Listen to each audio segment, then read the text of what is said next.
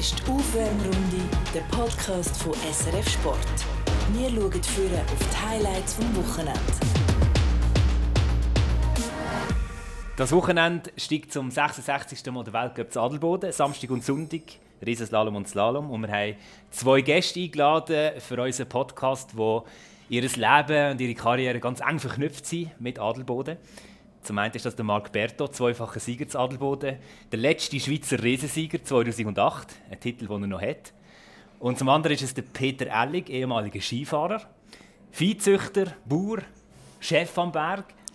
Seiner Familie gehört zumindest ein Teil vom Königsbergli. Ähm, herzlich willkommen euch beiden. Sehr schön, dass ihr euch Zeit nehmt. Danke vielmals. Danke vielmals. Mein Name ist Olivier Bohr und das ist die Aufwärmrunde. Ja, jetzt müssen wir, bevor wir einsteigen, etwas klären. Ihr zwei habt noch nie so richtig zusammen miteinander zu tun gehabt. Hast du mir mindestens gesagt gestern, ihr kennt einander, aber habt noch nie so richtig zusammen geschwätzt. Das kann ich gar nicht sein, oder? Ja, nicht zusammen geschwätzt kann man vielleicht nicht sagen. Wir sind schon, ja, schon in dieser Beiz zusammen gesessen, so, so, so ein bisschen grob, gell? aber so ein bisschen gestreift. Oder? Man ist mehr, ist halt, wenn denn die Rennen sind, ist einfach so viel los, dass ähm, sich gar nicht ergibt, dass man sich so ausgiebig kann austauschen kann. Das ist dann auch ja, meistens recht ein Trubel. Aber einmal sind wir noch zusammen oben gewesen, am Start. Jawohl. Dort war der Dani auch noch dabei. Gewesen, oder Dani nicht? Albrecht war ja, dabei, genau. ja, genau. Dort haben wir ein bisschen mehr Zeit Mehr gehabt. Zeit gehabt. Und ja, nein, nein, so. Und jetzt heute wieder, sagen wir so, die Verbindung wächst. Schön, dass wir euch in diesem Sinne auch zusammenführen können. Vielleicht schnell zur Erklärung, wo wir überhaupt hocken. Du hast es schon gesagt, die Beiz Wildstrubel, ehemals E-Hörnli, wie es heute heisst. Das ist Beiz, wo eure Eltern, Peter Ellig, damals gegründet haben. Und gerade vis-à-vis euren Stall, alles mit dem Zielglanz Adelboden. Ja, das ist ja so. Wir sind natürlich, meine Eltern hier, der Wildstrubel Bauer, ähm, zwei- ähm, 63. Und ich bin auch hier aufgewachsen. Und dann jetzt tue ich auch die Bauern nebendran. Unterdessen bin ich ja ausgeständelt, wie man sieht. 65-jährig geworden im Dezember. Äh, jetzt aber es geht gleich noch weiter wie vorher. Ich habe nicht gemerkt, dass, dass ich pensioniert bin. Ich wollte gerade sagen, gestern, als wir zusammen telefoniert haben, habe ich beim Melken verwünscht. Also pensioniert von wegen. Das ist, es läuft genau gleich weiter, oder? Ja, das ist ja so. Ich bin natürlich äh, nach wie vor tätig im Stall. Und der Junior hat eben noch ein Sportgeschäft. Der hat auch nicht gegen Zeit im Winter, gegen die Bauern. Und darum bin ich jetzt ein bisschen, gebe Heb und Zünd, bin ich ein bisschen, gehen wir umhelfen. Es war es, äh, letztes Jahr sehr ruhig gewesen wegen Corona. Dieses Jahr wird es wieder ein bisschen lauter. Äh, wie steht ihr zu dem? Ja, ich habe Ferne Alben gesehen. Ich, ja, ich habe ja auch 35 Jahre die Rutscherei unter mir gehabt, mit dem zusammen. Und, und Fern habe ich dort gedacht, wenn niemand rum ist, will ich lieber nicht vom Ruhebett aus Skirennen mitschauen. Ich habe bei dem das Rennbüro habe selber noch eine Akkreditierung geholt. Also, ja, bei mir auf die Piste können bloß. Sonst wäre es ja nicht nur, wenn du 150 Meter vom Ziel fortwählst, auf dem Ruhebett musst zuschauen, kann es ja nicht sein unter Da habe ich Fern, bin ich noch ein bisschen um mich auf die Piste geholfen. Also so wenig. Aber eben, wie gesagt, ich habe Fern gesehen, das war so ein, bisschen ein Schülerrennen letztes Jahr. Es ist einfach, äh, es ist keine Ambiance aufgekommen. Klar, die sind gleich super Ski gefahren, aber äh, es ist einfach, also die Ambiance hat schon gefehlt, ganz drum und dran. Das sieht man jetzt hier, das ist ja hier bei mir jeweils mit drin wohnen, im Zielgelände. Wenn man da sieht, äh, das geht drei Wochen vorher geht's, der Rambazamba, und bis um die Altfurt ist, geht das sieben, acht Wochen. Aber äh, mir ist mit dem aufgewachsen und das ist so gut. Und eure Kühe, ihr habt 40 Kühe im Stall. Nein, ich nicht Kühe, 40 Stück Fee. 40 habe ich. Fee? Ja, Okay. Kühe habe ich etwa 17, 18. Okay, was sagen die? Das denkt ihr? Was, was halten die von dem ganzen Trubel? Ja. Die sind ja wirklich mit drin im Stall. Ich merke nicht viel davon. wir tun natürlich alle, ich habe natürlich den, wenn wir äh, jetzt haben wir hier unser Zelt haben nicht aufgebaut, wegen dem Corona-Zeug. Sonst hat man natürlich die Alben, hat man viele Zuschauer, etwa Leute gehabt am Stall und nachher musst du natürlich mit, oder am Abend um 10, halb 11 musst du den Mordserschlösser in den Stall tun, die Stalltüren tun, nicht, dass die Leute reingehen. Und das Problem ist ja, wenn da sind ja ziemlich viele lustige Leute unterwegs, die ein bisschen zu viel zur Kappe geschüttet haben. Und nachher, wenn die da in den Stall reingehen mit Zigaretten und Zeug und Sachen, das geht natürlich nicht. Das ist heute äh, von dem her ist das nicht so günstig. He? Jetzt müssen wir vielleicht den Zuhörerinnen und Zuhörern schnell erklären, wenn ihr von den Leuten schwätzt. Ihr habt regelmäßig Leute zu Besuch bei euch während dem Weltcup-Wochenende, die bei euch im Stall übernachten? Das war ja so, gewesen, ja, oder? Der Reto war auch so einer. Gewesen, da. Der ist halb auch, wir sind halb früher sind wir äh, 30, 35 Personen. Vielleicht müssen wir auch noch schnell aufklären, der Reto Widmer, unser Produzent, der Ah, genau. verantwortlich ist für den Podcast, der das auch aufgeleistet hat, der hier links neben mir hockt und auf, auf uns aufpasst, Sehr gut. ist auch einer von euch Er war Gästen. schon einer von diesen Gästen in den jungen Jahren. Oder ich weiß nicht, wie man soll sagen, den Pflegeljahren. Oder jetzt hat es mal ein bisschen gebessert, habe ich das Gefühl. Also ein, einer, der hat dürfen oder für einen, der jetzt Schloss hast müssen hertun? Okay. Nee, dann hat man natürlich, äh, hat man natürlich schon gewusst, dass das äh, immer ein bisschen mit Risiko verbunden war. Wenn du da, wenn man die war oben die geschlafen, bei mir in Heubühne, das war nicht das Problem, aber die war sich mitgenommen, die man nicht kennt. Das war manchmal das Problem. Und nachher hat das du, vor sechs, sieben Jahren, du das mal fertig gewesen, du hat mir du, der Stadthalter von Frutigen gesehen, das gehe ich nicht mehr. Und du das gleiche Jahr hat mir Gebäudeversicherung hat mir auch angeläutet. Ja, es war ja so. Gewesen. Sie tun ja jede Verantwortung ablehnen. Wenn da etwas sollte passieren wenn die Hütte sollte niederfledern, ja, das habe ich nur ein bisschen begriffen. Und seitdem habe ich jetzt nichts mehr gemacht. Das ist schon gut so. Wir kommen dann gerade noch auf die Ja. verrückten Ja. Geschichten. Mir nimmt es aber jetzt schon noch Wunder. Ich Ich weiss, habe du hast... geschlafen. Das wäre jetzt gerade meine Frage. du Schon? Nein, ein bisschen nebendran. Ihr dürft auf dem Land von dir äh, parkieren.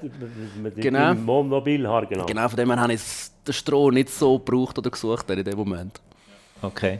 Hast du es aber ein bisschen mitbekommen, wie das da zu und her gegangen ist in dem Fall? Wie hast du es so erlebt? Laut. Laut. Das war nicht der beste Standort, gewesen, um das Wohnmobil zu parkieren während diesen Tagen. Bist du da noch, Entschuldigung, ist das Ja. gewesen, wo der Body Miller, natürlich seinen Camper auch hier gehabt bei uns. Der war natürlich ging hier. Gewesen. Und die Amerikaner, ging da der, der grosse Wagen so hinter dem Haus gehabt. Naja, genau, eigentlich nebendran. Nebendran nicht, nicht du so einen grossen Wagen Du gehabt. hast, nicht, du hast einen kleineren gehabt, Ja, genau. Das ist Für Pass so. ist gerade zwischen denen. Ja, genau. Hast du immer können mit ja, den Strom hast können Miller ist teilen. natürlich auch, äh, der ist natürlich ein Publik, Publikumsmagnet gewesen, dann zumal. Er ist mir da hinten, in unserem Zelt, hat man doch ein kleinere Fiplos gehabt, da ist er bald hurtig reingekommen, rein, schnappen. Das sind natürlich viel weniger Leute gewesen, da hat man flott mit dem auch können berichten und Das ist natürlich, aber er ist 10 Meter neben, neben unserem Ramba-Zamba-Zelt ist er übernachtet, oder nicht? Ja, das ist, dann zumal ist das so. Wie habt ihr ihn denn so erlebt? Das ist ja wirklich eine Legende, riesen stark Ja, ja. zu dieser Zeit. Er ist natürlich, äh, ich, habe, ich bin natürlich mit meinem Englisch nicht so gut geschlagen, aber ich habe, was ich können, habe ich mit mir reden. aber äh, er ist ein gut, cooler Typ gewesen. Aber ein spezieller Mensch, habe ich das Gefühl ist es schon gewesen. Inwiefern speziell? Ja, einfach auch für Art haben. Ich habe natürlich, du hast den Markt sicher noch besser kennt als ich. Ich habe das Gefühl gehabt, ja, es ist einfach, wie soll ich sagen, er ist einfach ging so ein bisschen ein spezieller, ausgeflippter Mensch gewesen. ja, er hat, er hat seinen Weg verfolgt, oder? Glaub. Und oft hat er auch so ein bisschen das, halt so ein bisschen vom Typ her ist er so ein bisschen der Sunnyboy gewesen, oder? Wo dann auch, ja, wo, wo die Fans um sich herum eigentlich geliebt hat, oder? Das gesucht hat. Andersherum ist er aber auch ein riesen Tüftler gewesen, oder? Das ist immer so ein bisschen, so ein bisschen hinten dran gelaufen, oder? Er hat extrem viel probiert und gemacht und, und den Sport versucht zu entwickeln. Das ist so ein bisschen untergegangen, aber er hat das Image natürlich nach außen gelebt und natürlich dann da auch schnell vorbeigeschaut und nein, ist, ja, eine Riesennummer gewesen. Aber es ist natürlich auch immer so, die haben mal viel unterstellt, was nicht wahr ist. Das musst du natürlich auch wissen. Das ist ja beim, seiner Zeit beim Tomba, der besten Zeiten hier in den 90er Jahren. Ja, der hat etwa 3'000, 4'000 Leute gebracht, den, durch den Lötschberg durch, den zu malen. Und er war natürlich, äh, natürlich auch ein gewisser Maß ähnlicher Typ gewesen wie, wie, der, wie der Body Miller, aber gleichwohl, äh, Miller ist gleich noch so bisschen, nicht ganz der gleiche gleichwohl nicht, habe ich das Gefühl gehabt. Da kenne ich zu wenig. Da kennt man nur die Geschichte, dass er irgendwie äh, wie in der Nacht weißt, den Wecker gestellt hat und dann eigentlich früh liegen ist, nachher mit dem Wecker aufgestanden ist und dann schnell durch den Club und schnell eine, schnell eine halbe Stunde sich zum Besten gegeben und dann wieder liegen. Ich weiß nicht, das ist auch so eine Geschichte, die man sich erzählt. Ja, das, ist- das, ist- eben, Habt ihr das erlebt? das hat man schon erlebt, aber in dem zumal hat man natürlich... du bist die ganze Nacht da gewesen. Nee, Nein, nein, aber wie gesagt, das ist natürlich äh, speziell, aber das ist Gegensatz, die Publikumsliebe. Das ist heute, wo ich manchmal das Gefühl habe, es fehlt ein bisschen. Klar hat man heute natürlich zu den Athleten weniger mehr Kontakt, also kann sie weniger mehr berühren, also auch heute sowieso, oder letztes Jahr auch. Es ist einfach speziell. Früher, Alba, zum Beispiel, wie mir Zeit, als ich gefahren bin, hat man noch ein Eishockey-Match gegen die Schweden zum Beispiel. Da war Stig Strand dann zumal, der Weltmeister auch. Ingemar Dänemark, das die alle zusammen ganz gut Schlitz Schlittschuhläufer gewesen. Und wir natürlich da, und ich habe natürlich auch gerne Schlittschuh fahren. Ich habe Hockey gespielt früher und da haben wir auf drei Spann oben hier. Adelboden, dann zumal hat man Schweden gegen die Schweiz hat man ein äh, Hockey-Match gehabt. Und dann hat man natürlich, dann haben sie mehr Zuschauer gehabt, als eine Erstligamannschaft. das war lustig und das war äh, eine super Sache. Da hat man einen Kampf gehabt vom Eis. Aber wie gesagt, Sternmark und Stiegstrand, die sind natürlich beide zusammen ganz gute Hockeyspieler auch gewesen, nicht nur, äh, nicht nur Skifahrer. Ja, es ist schon verrückt, das haben wir schon auch noch gemacht. Das hat er schon noch gemacht. Hockey gespielt gegen ja. Schweden, das ist so ein bisschen, weiß auch nicht Tradition warum. hier. Ja, ja, wir haben es gar nicht so kennt, dass das schon immer ähm, so gelebt worden ist da, aber wir haben schon gespielt gegen, ja, oft gespielt, aber meistens dann nach der Rennen am Sonntag. Aber es ist eben auch schon vorgekommen, dass halt einer so eins als Schienbein bekommen hat, dass er eine Woche darauf zu nicht fahren konnte. Oder? Und dann ist vielleicht auch darum irgendwann so ein bisschen ja, muss das sein, oder? Dass dann wie so ein bisschen, ja, deine eigene Ausübung ein bisschen ja, gefährdet ist, oder? Dass du dann kannst das weiterverfolgen Aber das Hockeyspiel war eigentlich immer super. Gewesen. Es war ja gegen so, gewesen, ging schon denen zuzuschauen, die nicht hin können. Also denen zuschauen, die nicht können. Das ist Selbstvertrauen so. tanken. Ja, das ist so. Wir haben natürlich auch wenn einer hat jemand einen Platz am Kopf, war es sicher einer, der ein bisschen gut spielen konnte. Ja, es ist mit mir Mal so gegangen, habe ich hier eine Schürfe am Kopf, als ich äh, zu Boden bin. Ja, das ist natürlich, wir haben auch probieren, eine verbesserte Seite zu zeigen, das ist ja klar. Und dann wie es so geht. Aber es war eine gute Zeit. Wir haben jetzt vorher so von den grossen Namen gehabt, von den älteren, vergangenen Zeiten. Es ist schon noch verrückt, oder? Bei euch im Stall sind Fans ein- und ausgegangen, haben übernachtet. Im Restaurant im ehemaligen Wildstrubel, heutigen Ehörnli, sind, sind die Fahrer ein- und ausgegangen. Jetzt seid ihr pensioniert. Ähm, jetzt können ihr die krassen Geschichten auspacken, oder? Was ist die verrückteste Geschichte, ihr mit einem Fahrer erlebt habt? Ja, ich glaube, dann, weil der Marc, ich dann mit seinem Papa, bin ich natürlich auch in der Mannschaft gewesen seinerzeit, sein Papa Martin. Und äh, dann waren wir, sind wir auch nebeneinander gestanden am Zielhang oben. Du warst da auf ein Fünfter. Fünfter war das Bübi hier neben mir. Fünft. Und dann habe ich Martin gesagt, jetzt, wenn er dann noch gewinnt, heute mal, heute das Rennen, dann tue ich auch am Abend zum Fondue oder zum Nacht einladen bei meinen Eltern im Wildstrobel. Und dann hat er natürlich dann, hat er, hat er gewonnen. Das war natürlich ein super Rennen. Gewesen. Und dann musste er einen Sportpanorama. Müssen. Und dann ist er zurückgekommen mit dem Helikopter. Und haben wir am Abend noch ein gemütliches Fest hier. Das war natürlich eines meiner schönsten Erlebnisse. Was ich erlebt habe, Hohnesberli, dann mit dem Startnummer 29, oder was hast du gehabt?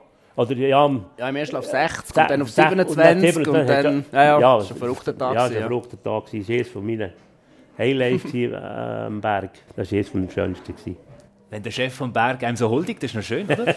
ja, du, es ist ein, natürlich auch für mich ein extrem spezieller Tag dort. Das hat, äh, ja, es sind Emotionen gekommen, die ich nicht kennt habe. So, das, und dann das daheim, also in der Schweiz und hier in Adelboden, das dürfen zu erleben, an dem Berg, wo, ja, wo als Kind schon geträumt habe, dass ich da mal gut sein darf, das so dürfen zu erleben, ist... Äh, Nein, das war unbeschreiblich. Gewesen. Und dann auch am Abend, ich weiss noch, da hinten im es sieht jetzt eben anders aus, oder? Jetzt hat jetzt, ja, neuerdings Schaukeln und so, aber dort ist noch so rustikal, dort im Ecke sind wir gesessen. Servicemann war noch dabei von mir und meine Eltern und dann am Abend eben nochmal hier reingekommen. Und ja, nein, das war wirklich ein, ja, ein schöner Tag gewesen. Und dann, nachher sind wir noch in die Berner Bar rauf. Sind wir auch noch, ja. Sind wir auch noch, gell? genau, das hast du noch nicht erzählt. und nein, nein, du, das sind so, ja, Erlebnisse, die einem bleiben.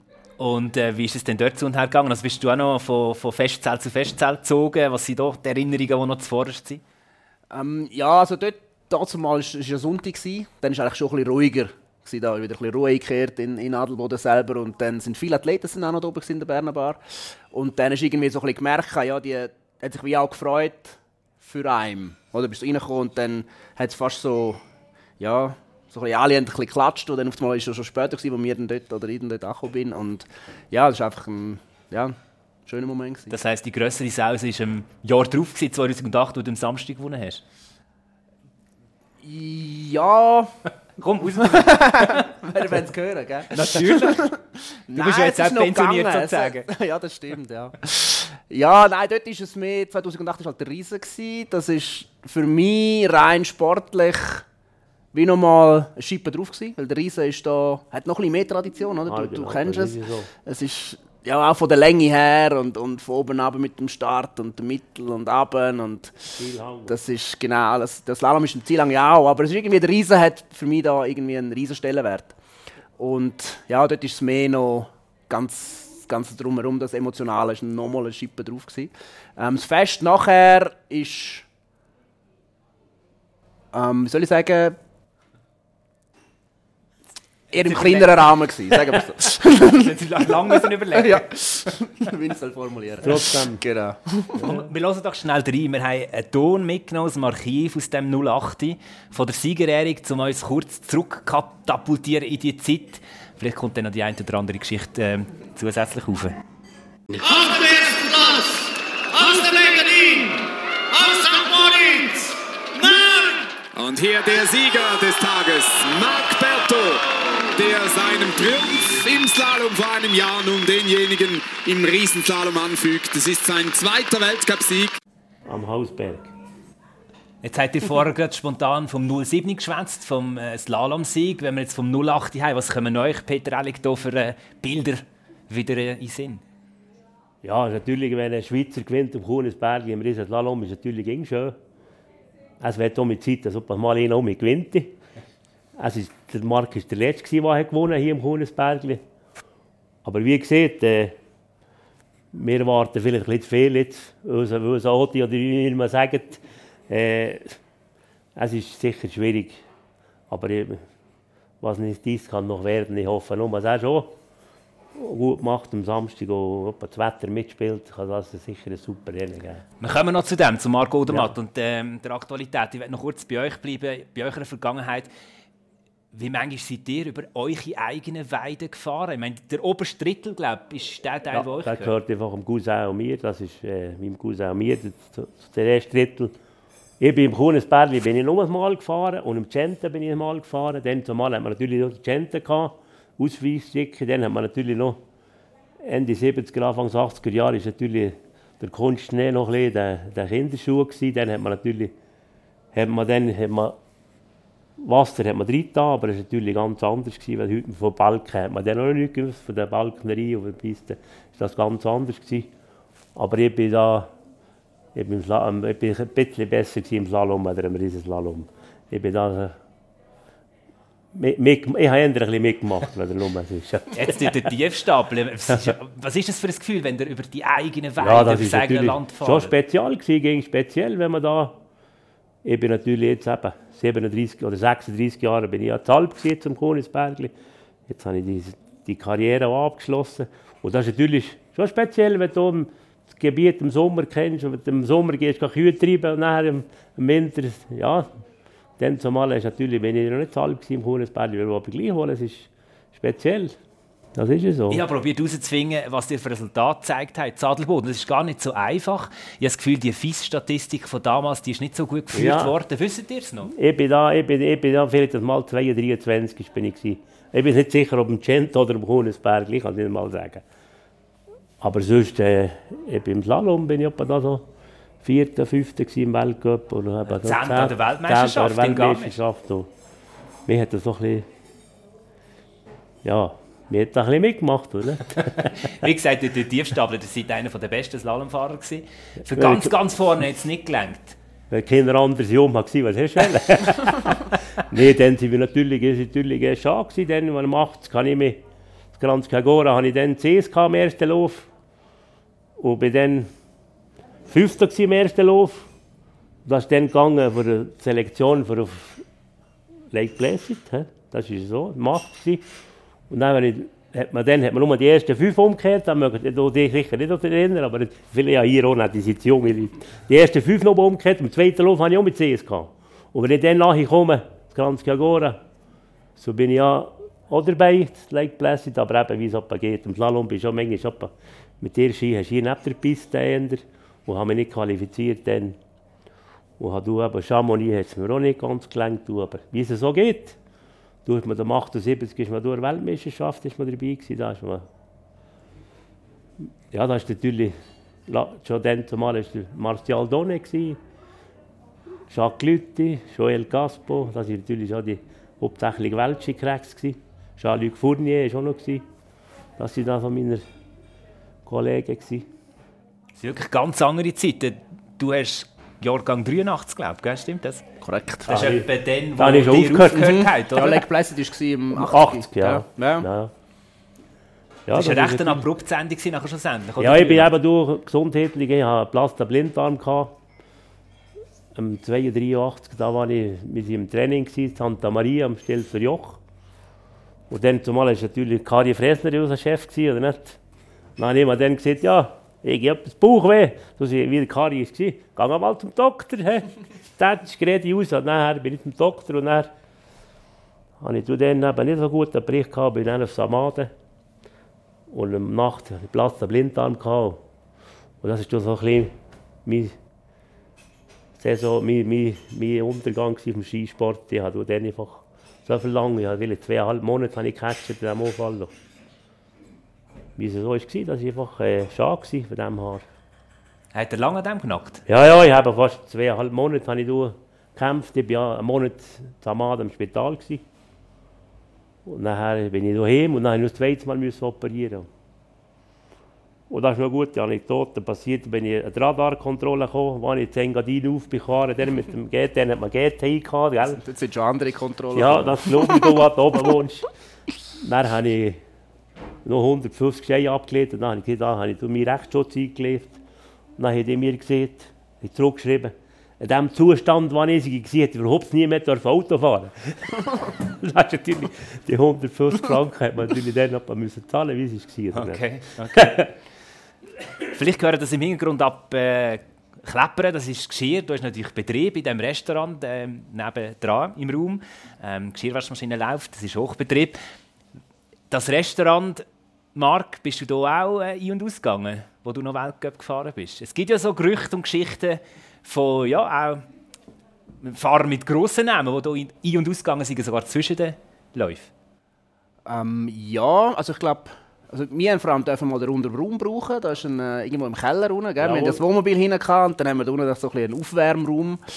Ähm, ja, den wir ein bisschen nutzen. Und durch das ein und raus. Und oben war halt extrem viel Betrieb gewesen, während dem Rennen. Ich meine, da fühlst du dich als Fahrer, ja, ist nicht gleichgäbig, oder? Außer du suchst das, oder? Du willst dich so total ablenken vom, vom Ganzen. Aber ja, zwischen den Läufen bin ich jetzt nicht da gewesen, aber es sind sicher andere. Jawohl, jetzt da das kann ich auch noch da etwas erzählen. Da ist habe ich natürlich, fast gedacht. da kann Das ich natürlich, natürlich Mutter, Mutter meine hat hat auch aufgehört worden. Und dann ist hier wo ich im Bauernhaus unten eingewohnt. Und dann natürlich dann, dann zumal, ich aber froh sein müssen, sie am Alben noch, hat sich einer qualifiziert. Das war ja vorher ab, der Mike von oder nicht? Also, Als einziger dann zumal da, 90er Jahre, oder nicht? Ist das der einzige. Und da ist die Alben, unten bei mir Mutter, hat die Idee, haben Alben verköstigt dort, äh, als einziger Stube. Ist er mit der Mutter zusammen dort, hat er etwas Mittag gegessen zwischen den Löwen. Das war halt auch noch super. Gewesen. Und wir haben dann vom, von hier vom Wildstrobel durch, haben sie verpflegt, etwas zu essen gebracht und das ist natürlich, da ist mir auch ein bisschen geblieben. Das war natürlich auch super. Gewesen. Also manchmal ist- war es zwei gewesen und manchmal war er der einzige gewesen im zweiten Lauf. Also es ist aus heutiger Sicht äh, unvorstellbar, oder? dass ein Athlet zwischen den Läufen bei der Mutter geht zu Mittag essen. Ähm, ich weiß gar nicht genau, ob, heute noch Athleten sind bei dir. Es gibt, gibt aber den Ramon Zenhäuser, schläft doch auch irgendwo. Da ist der hier weiter hinter. Ist der, ist der, Ja, aber ist auch in einer Familie drin, Die oder? Eltern, die, die haben natürlich dort eine Wohnung. Mieten Ah, die ging. ah, so Peter, ist es. Peter, Vater Zenhäuser. Ja, genau. Kennen Das, ich auch gut.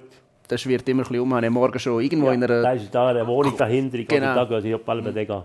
Geht da sich natürlich absondern. Das ist natürlich super von dem Haar. Ja, man sucht schon seine Plätze. Ja, ja, wenn man als. Athlet ein bisschen braucht. Und dann, viele haben auch nicht gerne in dem grossen Zelt drin sein, wo, wo halt ja, viel läuft und ein bisschen mehr sich würden gerne abschotten. Das gibt es da. Möglichkeiten. Ja, ich weiß selber sehen, mein Onkel ist ja halb oben. Hat er tut der Bauern, mein Cousin. Und das ist natürlich halb der, das ist die Österreicher Hochburg. Der hat eine Stube gehabt zwischen den Löwen, beide. Benny Reich ist da, ein und aus, ein und aus. Bei meinem Onkel im Wintertal, halb oben war. Aber ein Open Slalom-Start, oder? Otten Slalomstart. ja, da bin ich auch schon drin. Gewesen, schon ja. gesagt? Warum auch immer ich da gelandet bin. Ja, das ist Aber ja, immer, genau. ja, irgendwie sind alle dort her, dann ist man halt auch. Ist jetzt Magnet angezogen worden? Das sind natürlich die Österreicher oder, oder mein Onkel ist natürlich auch ein bisschen Österreicher Fan gewesen, und der hat natürlich da, Benny Reich ist da natürlich, und der Vater, Benny Reichs Vater, ist natürlich auch viel ab. Der war auch noch bei mir im Stall, gewesen, der, die hatte auch noch zwei, drei Kuhlen daheim im Pitztal, oder kommt er halt im Pitztal, oder was, ja. Und das ist natürlich... Äh, Also habe ich das jetzt cool richtig gehört? Österreicher-Fan, kann man das Mein Onkel ist Ja, ja, ja. dann zumal ist natürlich, ja, das ist dann... Ja, Ja, Glück, Schon kann fast ein Sakrileg, hä? oder? Hä? Wenn noch Glück kann ich rein dürfen. Ja, ja. nee, das ist so, so gewesen halt, oder? Was gibt es denn da noch so für Geschichten mit diesen Österreichern? Was kommt da noch für? Ja, das ist so schwierig zu sagen.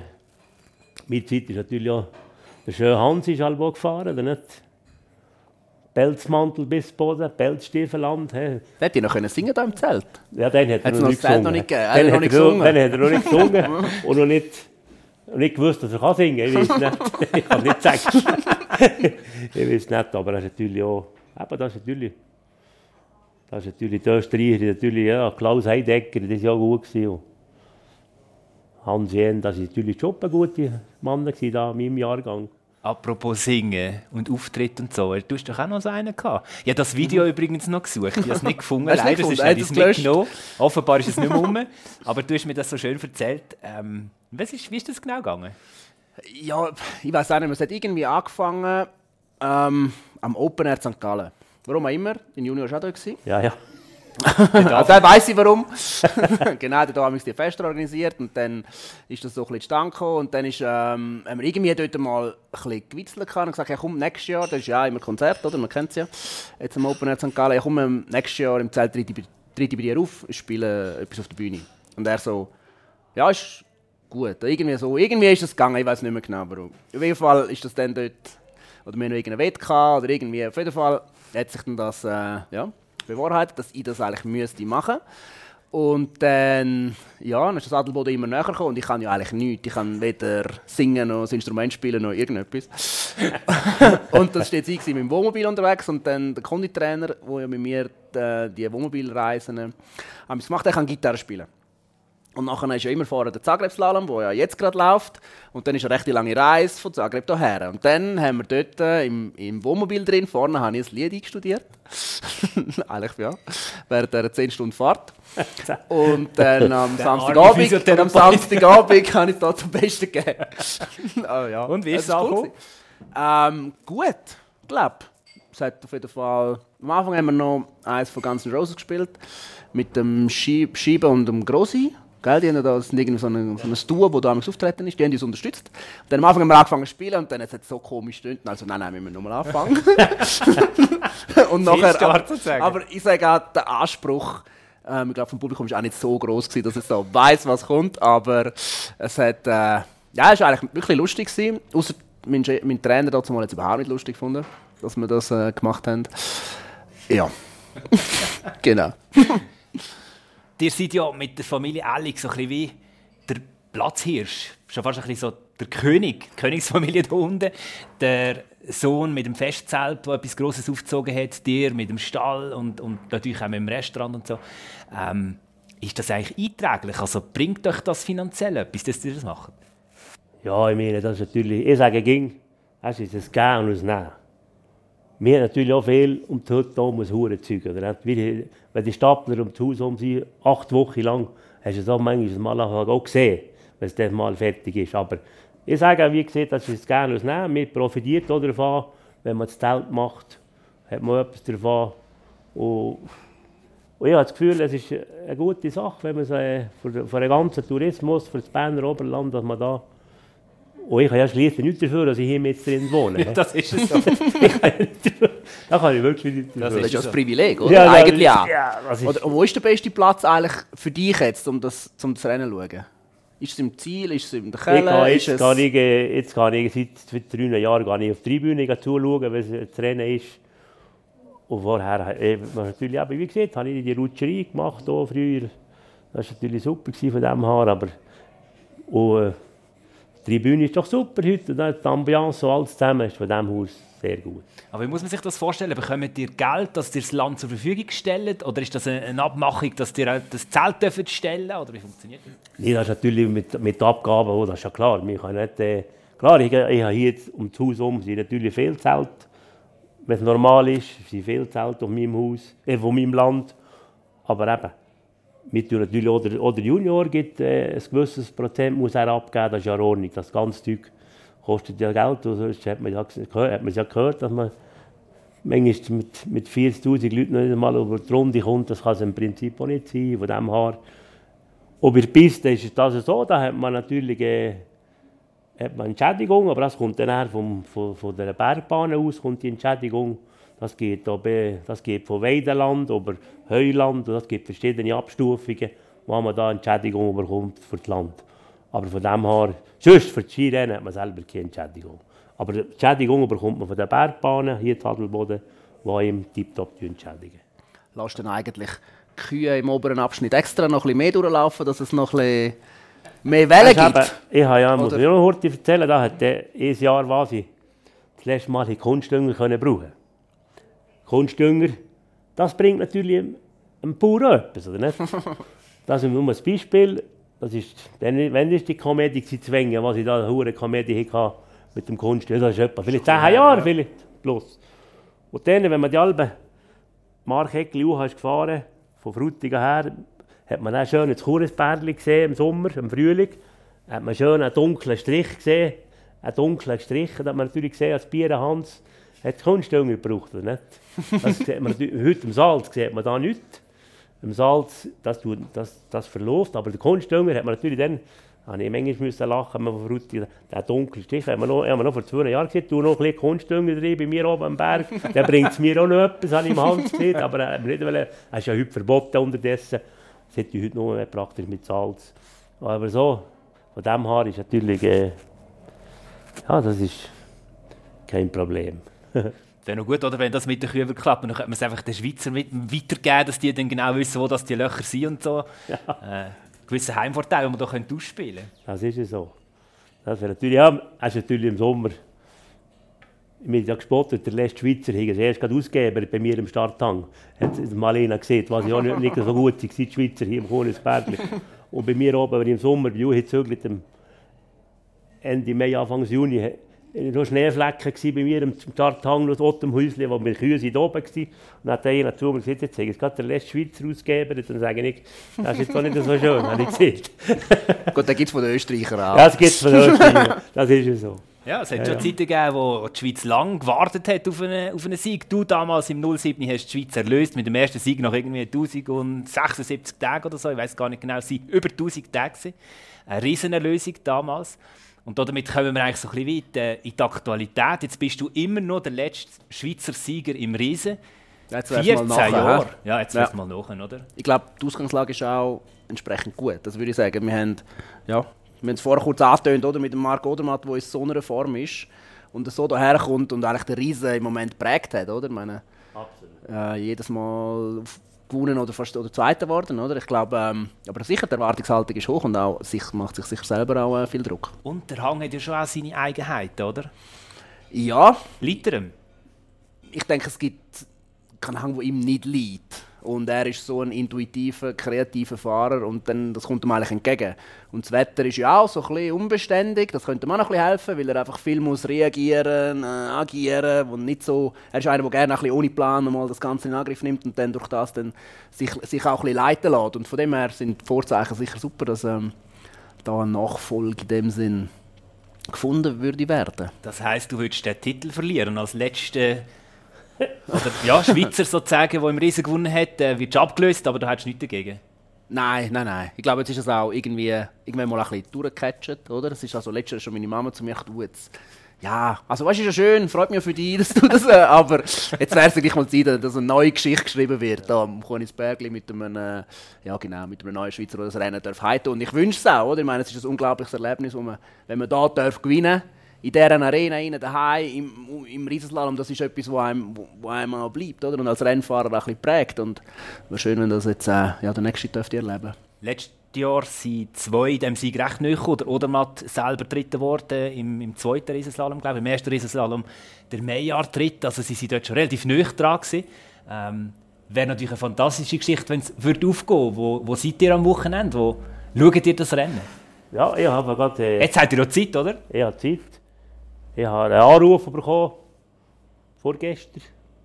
Fanclub Odermatt hat mir angerufen. ein Donodermatch gegeben, ich habe nicht gewusst, wer es ist. Du hat mich gefragt, sie kommen mit 700 Leuten, Fanclub. Dann habe ich gesagt, ja, Billy, dann müsst ihr selber schauen. Das ist ja alles organisiert. Aber sie kommen natürlich mit diesen grossen Innerschweizer Klepfer, weißt, mit diesen Treicheln. Und sie werden dann die zwischen dem ersten, also zwischen dem ersten Tag und nach dem Riesenslalom, werden sie die um deponieren. Und, und das Rennbüro haben sie natürlich mit zu mir geschickt. Da haben mir das Telefonnummer gegeben von mir, dass sie mir haben angerufen Sie sollen mir anrufen, ich habe sicher um noch ein Plätzchen. Also das heisst, jetzt beherbergen ihr nicht Fans, sondern Glocken, oder? Ja, genau. Jetzt tue ich, äh, habe ich heute im Haus, habe im Milchlokal, habe ich noch so ein Zimmerchen, da können Sie dann am Samstag am Abend, wenn dann der Sieg gefallen ist, äh, können Sie den Riechli da rein tun. Sie sind ja natürlich vom, äh, wie heisst der, der in der Schweizer Slalomfahrer, der äh, Der Reto ist noch... Schneidiger. Ja. Schneidiger sind ja, sind ja äh, ist auch einer sein Fanclub und da tun sie am Sonntag den Schneidiger noch unterstützen mit diesen Innerschweizer Klepfer. Das, ist ja so. das klingt spannend. Ich bin Ja. gespannt, wie das denn da aussieht. Müsst ihr irgendwann uns ein Foto zuholen oder so, wenn ihr, wenn die Glocke daheim habt. Ja, ja, dort tue ich da das Stübli, ich muss natürlich auch nicht beschließen, das ist ja klar. Schön auf dem Heu bettet sozusagen. Ja, nicht auf dem Heu, in einem Stübli. das. Ja, wenn er gewinnt, liegt dann vielleicht der eine oder andere gleich noch drin. Ja, ja.